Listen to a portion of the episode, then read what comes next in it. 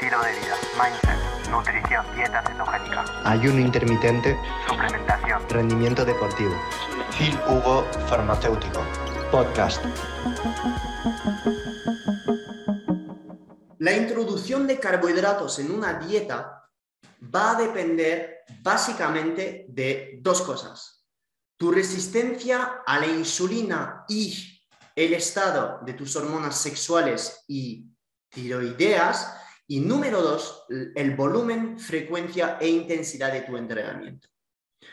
¿Puedes ganar masa muscular, hacer una recomposición corporal, perder grasa sin carbohidratos? Sí.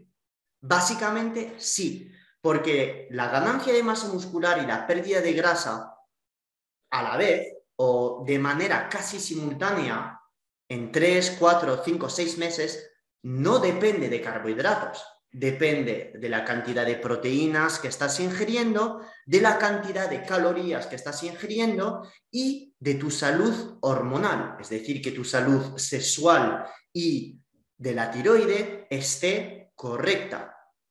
Tener una fase correcta, limpia de ayuno, dos o tres días a la semana donde haces cardio, hits y no metes carbos, y otros días más de hipertrofia para mantener tu masa muscular, donde sí en estos días metes carbohidratos post-entrenamientos. Es decir, básicamente el balance entre las vías anabólicas, el METOR, y las vías catabólicas, AMPK, autofagia, etc.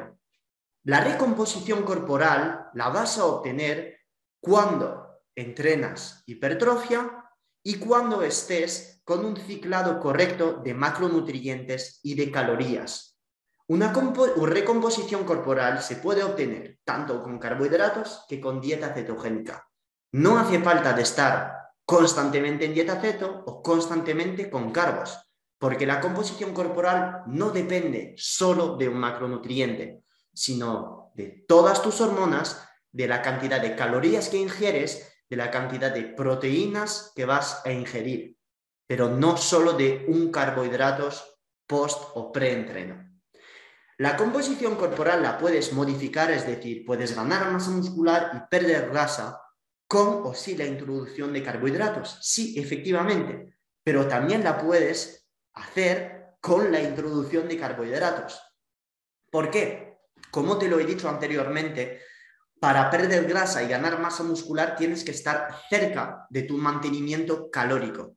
Es decir, que tu cuerpo esté en estados donde está buscando energía y después de estas fases de estrés que le estás metiendo, después de un ayuno intermitente, después de entrenamiento en ayunas, después de un día o dos en dieta cetogénica, bruscarle para que active sus vías anabólicas metiendo carbohidratos y más calorías.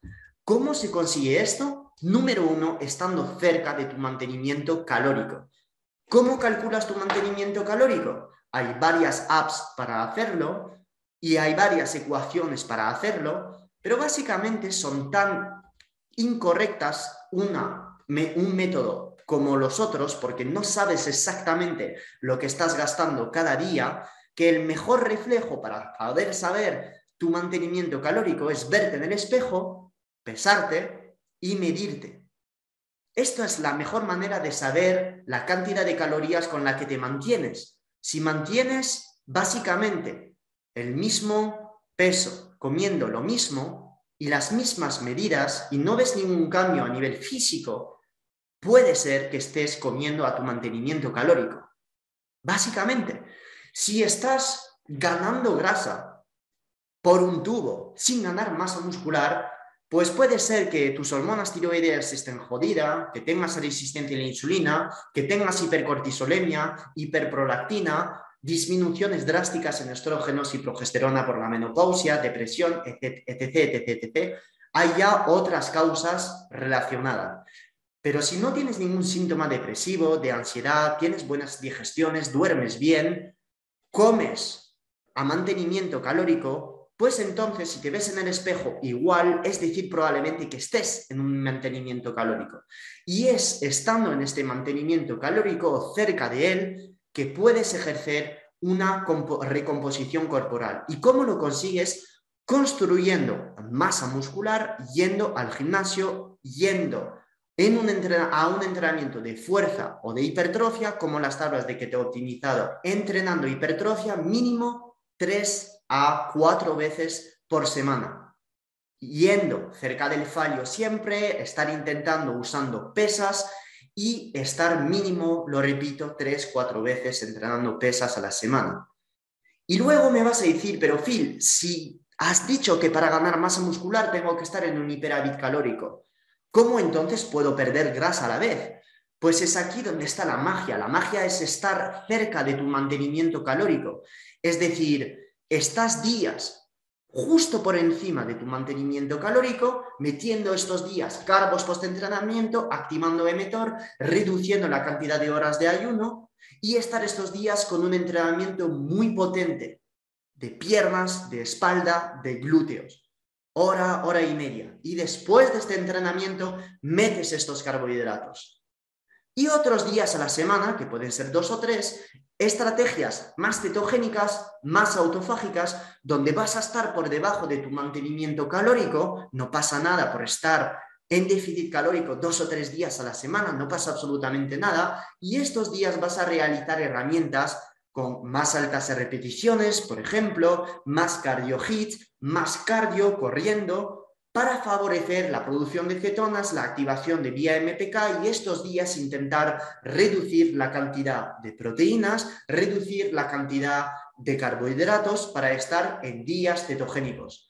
Con estas herramientas de ciclado de carbohidratos y de ciclado de calorías, estando cerca de tu mantenimiento, estás consiguiendo esta recomposición corporal, es decir, dictando a tu cuerpo la ganancia y dictando a tu cuerpo la pérdida de grasa.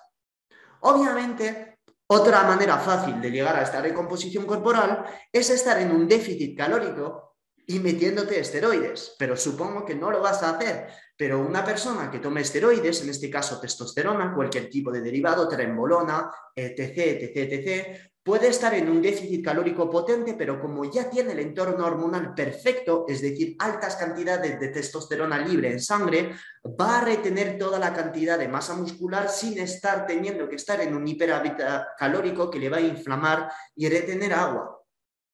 Me vas a decir, entonces es posible ganar masa muscular y perder grasa a la vez. Fisiológicamente es imposible si observas el cambio puntual. ¿Por qué? Porque puntualmente no se pueden dar las dos cosas, pero el cambio lo tienes que observar en una escala de tiempo más grande, un mes o dos, donde si coges tu peso, puedes ver que el peso no cambia, pero tu masa muscular crece y tu porcentaje de grasa baja. Esto es una recomposición corporal bien hecha. El peso te tiene que dar absolutamente igual, porque si buscas recomposición corporal, buscas perder grasa y ganar masa el músculo te va a ocupar menos que la grasa, te va a dar un aspecto tonificado. Y no, no vas a estar tonificada tomando un tea detox con EGCG, con abedul, como el que enseñé ayer en mi Instagram Story, que es totalmente basura intergaláctica. Vas a perder celulitis, perder agua que retienes, teniendo más músculo y menos grasa. Y la manera de hacerlo es lo que te acabo de decir. Estando cerca de tu mantenimiento calórico, más carbos, más calorías, días de entrenamiento intenso y largos y pesados, menos carbos, menos calorías, más cetonas, más grasas, días de entrenamiento HITS o aeróbico LIS. ¿Se entiende dónde voy? El ciclado de calorías como de carbohidratos y estar cerca de tu mantenimiento calórico es la clave para llegar a tu recomposición corporal.